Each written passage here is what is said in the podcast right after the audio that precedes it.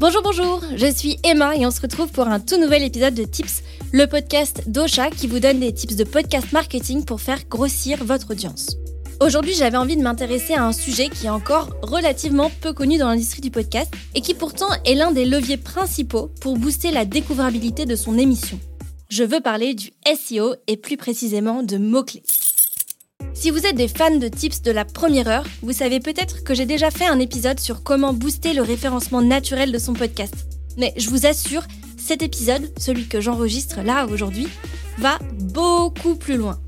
Tout simplement parce qu'aujourd'hui, on en sait beaucoup plus sur le pouvoir du search et du référencement dans les algorithmes des plateformes d'écoute.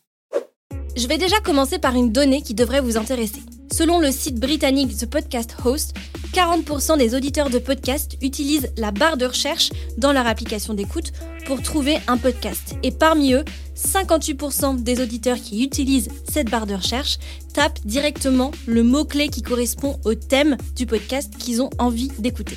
Ces deux données vous montrent clairement l'importance des mots-clés et surtout des bons mots-clés dans les métadonnées de son podcast.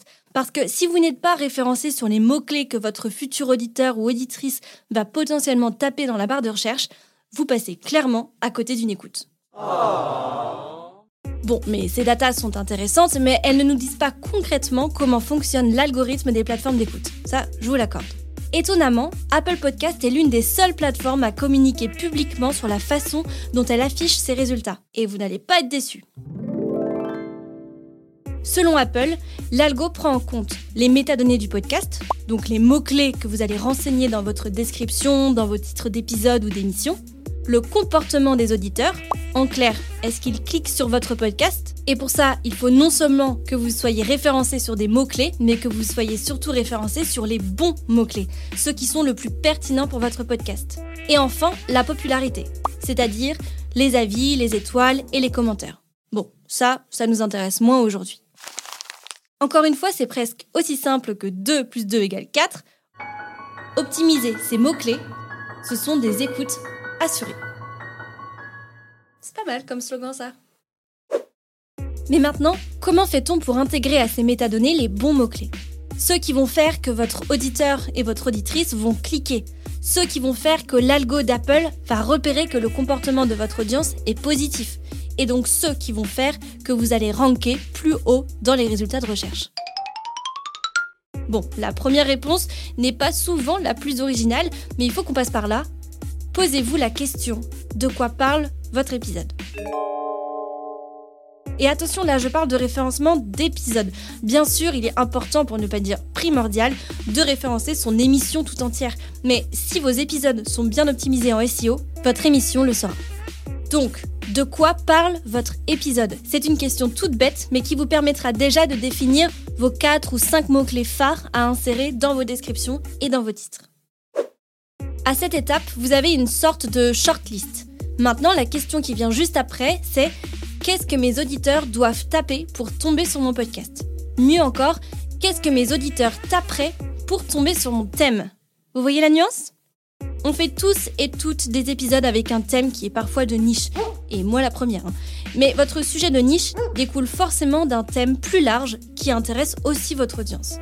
Pour cet épisode par exemple, mon sujet parle de mots-clés dans les podcasts. Dites-moi si je me trompe, mais je ne pense vraiment pas que vous avez écrit exactement ces termes dans la barre de recherche de votre application pour tomber sur cet épisode. Après, je me trompe peut-être. Mais ici, mon sujet s'imbrique finalement dans un thème plus global qui est le SEO du podcast et encore plus global qui est le SEO. J'ai donc intégré le terme podcast SEO dans le titre de mon épisode. À l'heure où j'enregistre ce podcast, je n'ai absolument aucune idée de l'impact sur mes écoutes. Je vous partagerai ça d'ailleurs dans la prochaine newsletter de tips.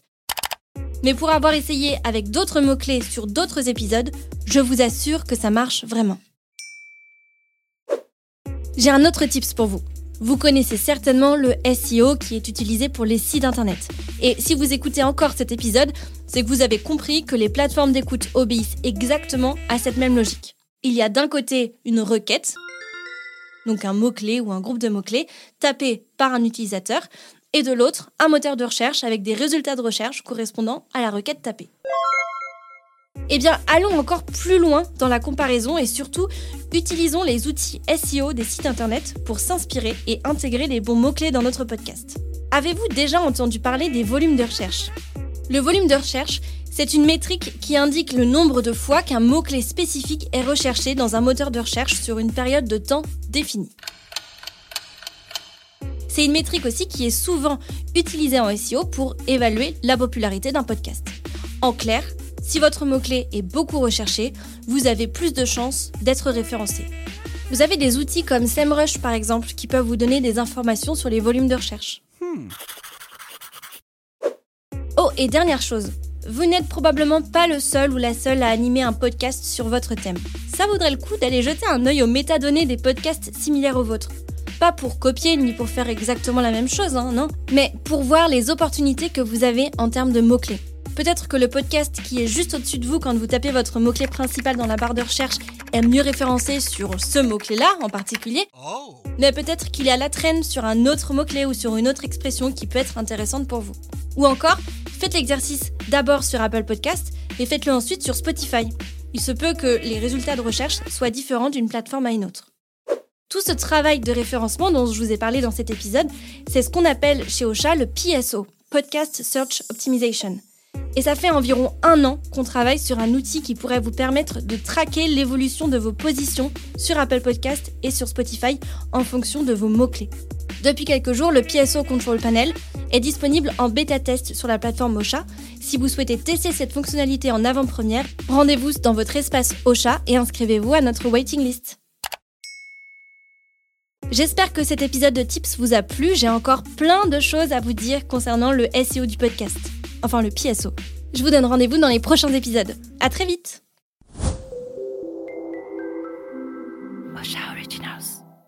Cette émission vous a été proposée par Ocha, la plateforme tout en un pour gérer, promouvoir, analyser et monétiser son podcast.